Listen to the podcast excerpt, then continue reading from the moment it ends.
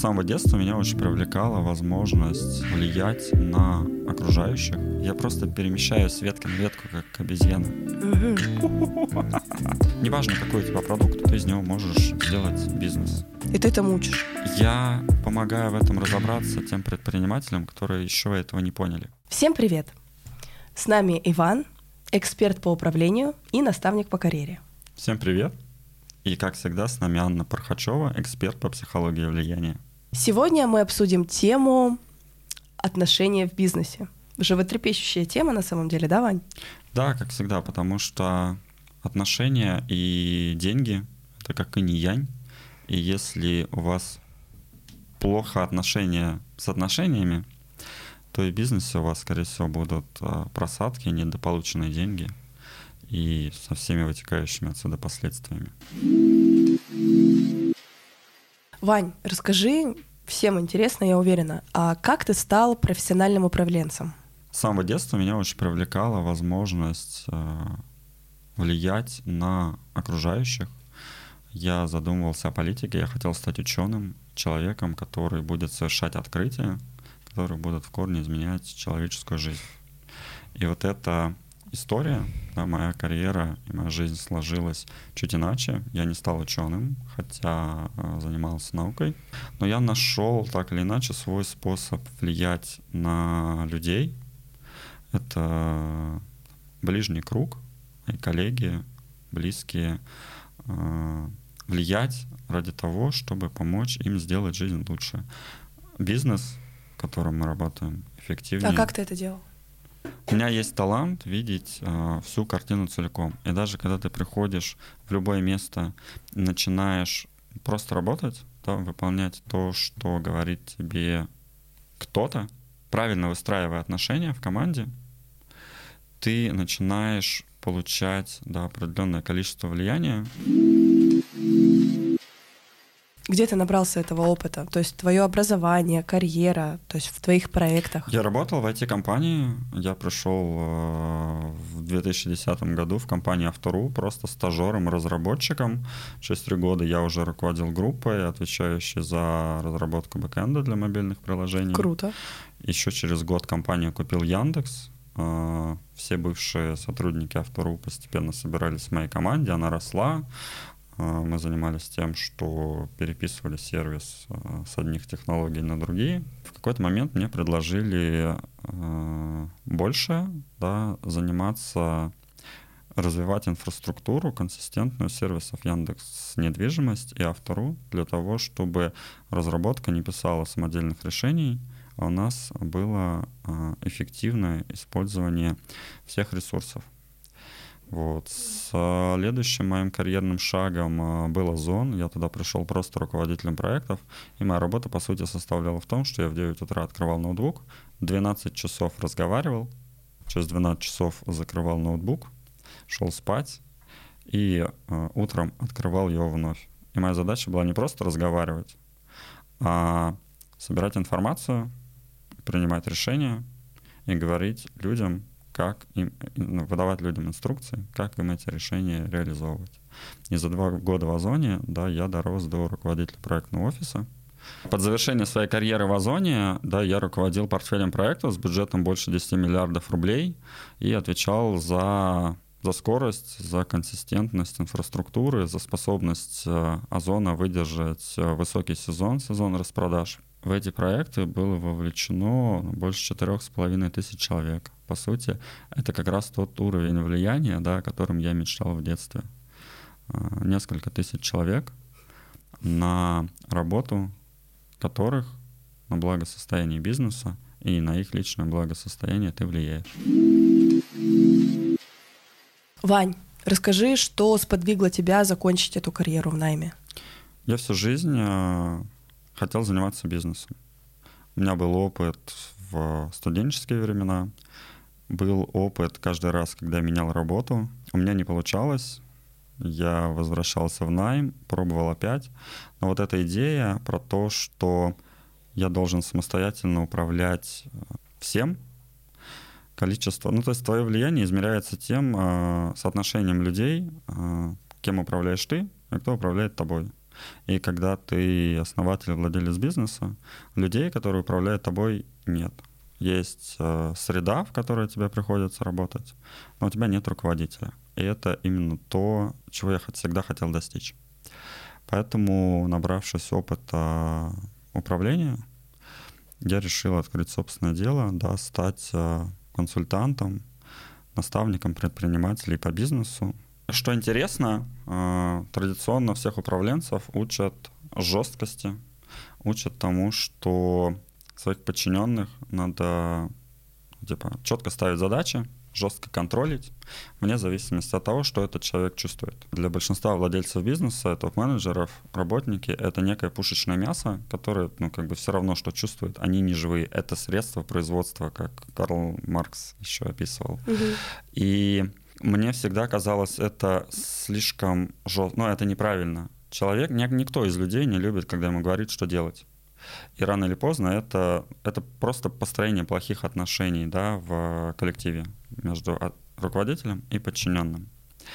И мой интерес всегда был развивать такие техники управления, которые позволят действовать через возбуждение мотивации, через возбуждение интереса к задачам и вовлечение сотрудников да, в общее дело. Когда мы рассказываем о том, чего на самом деле мы хотим достичь, максимальная вовлеченность, прозрачность и открытость во всем, что происходит в компании, и в первую очередь а, в ее целях, куда мы хотим прийти.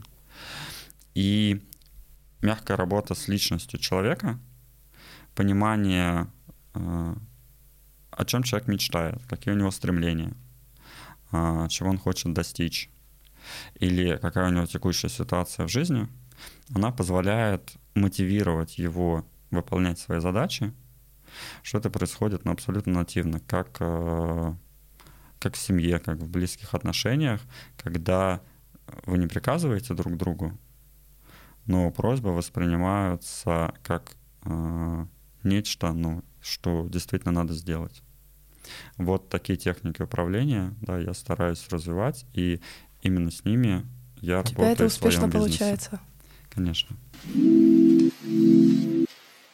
Ваня, я знаю, что ты сейчас управляешь несколькими проектами сразу. Расскажи, как ты вообще все это успеваешь делать, как ты это делаешь? Я это делаю нативно абсолютно, во-первых. То есть это такая суперспособность структурировать всю информацию на маленькие запоминаемые кусочки. И есть э, ряд проектов, которые ты все время держишь в голове. Ты спускаешься по этому дереву э, к любому из проектов, и да, в бизнесе есть тоже определенная структура. Производство, продажи, команда, продукт. И ты все это держишь в голове? Я просто, у меня в голове дерево, это, ну, типа, иерархия. Я просто перемещаю с ветки на ветку, как обезьяна.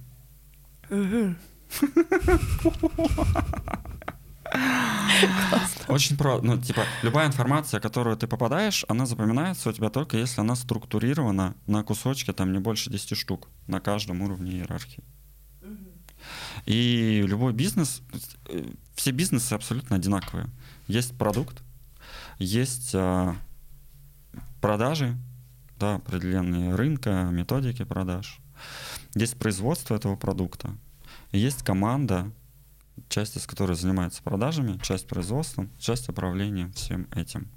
И любой бизнес, какой бы он ни был сложный, будь то IT-компания, мыловаренное производство, все что угодно, типа весь бизнес э, представляет из себя э, примерно одинаковую структуру. Если бы это было не так, то не работали бы инвестиции, не было бы инвесторов, которые э, вкладывают свои деньги в разные проекты, рассчитывая на то, что кто-то из них выстрелит, потому что инвестору пришлось бы каждый раз вникать ну, типа, в какую-то новую модель. И тот факт, что ну, все бизнесы примерно одинаковые, да, может быть разный масштаб, но структурно они все одинаковые. Угу. И этот факт позволяет, например, э, успешно вести образование в бизнес-школах. Неважно, какой у тебя продукт, ты из него можешь сделать бизнес. Слушай, ну звучит очень определенными круто. инструкциями.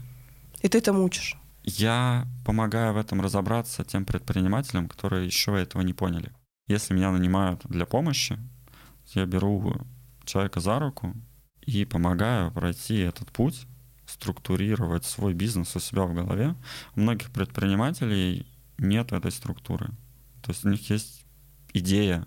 Ну идея да, в бизнесе структура, идея наверное, это залог успеха. деньги, да. В любом деле вообще структура это, Это залог, залог успеха. успеха, это правда. Ты делаешь круто. Ваня, я знаю, что ты занимаешься наставничеством. Расскажи чаще всего, с какими вопросами к тебе обращаются. Да не только наставничество, это еще наемное управление.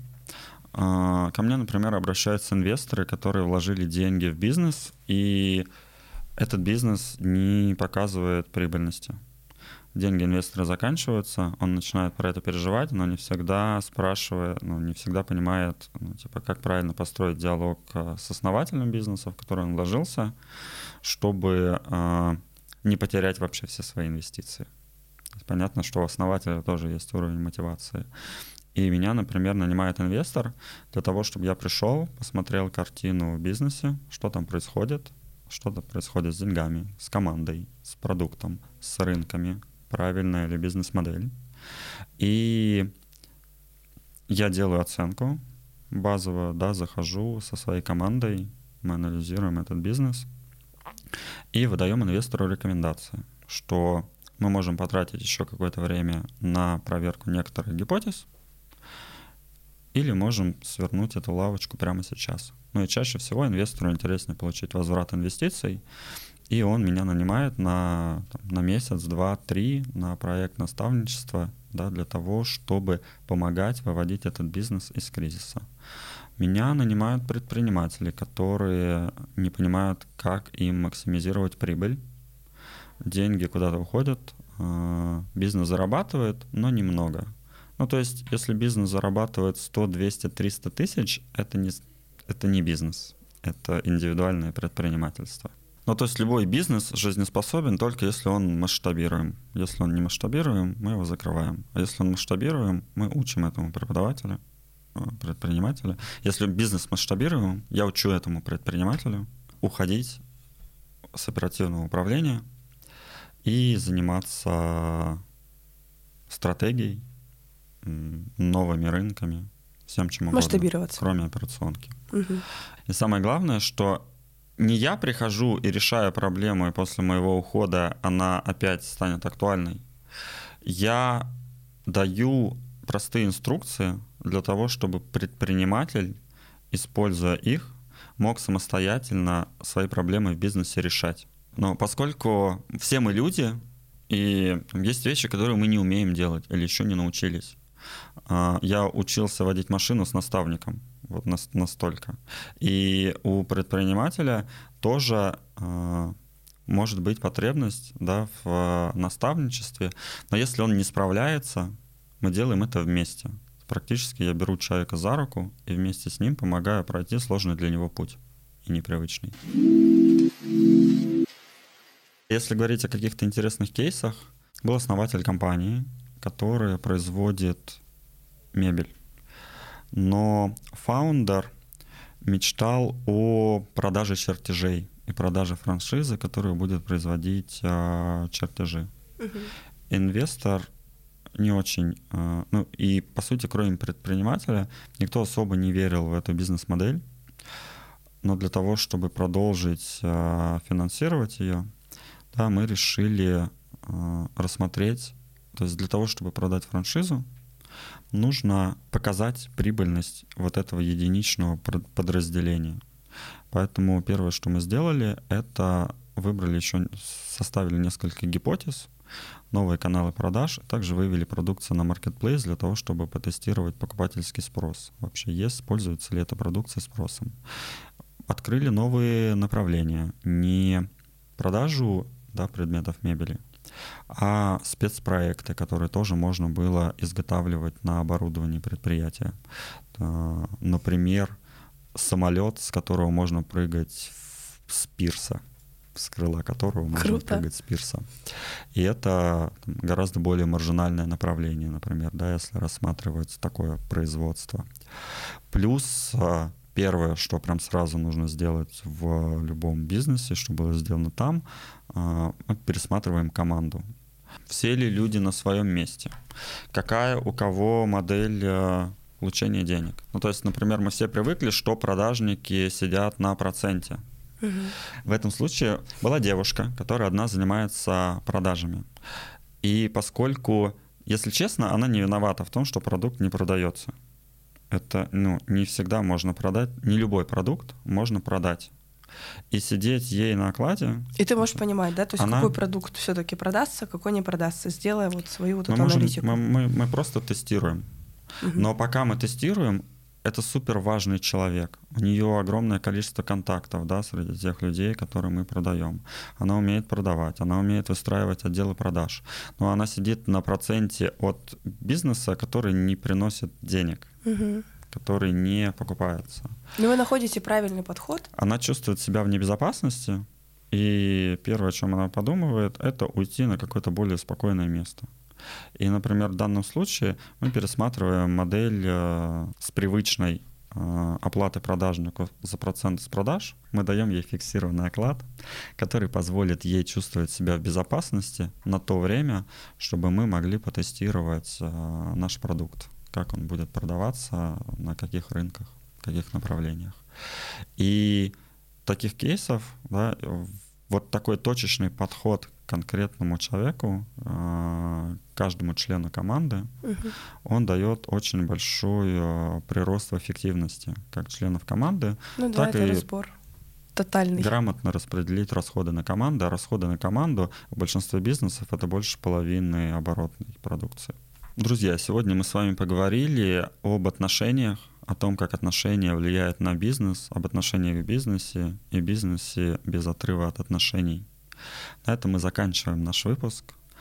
До новых встреч. Подписывайтесь на наш канал, ставьте лайки и оставляйте свое мнение в комментариях. И записывайтесь э, к Ване на консультацию по ссылке в описании. В описании.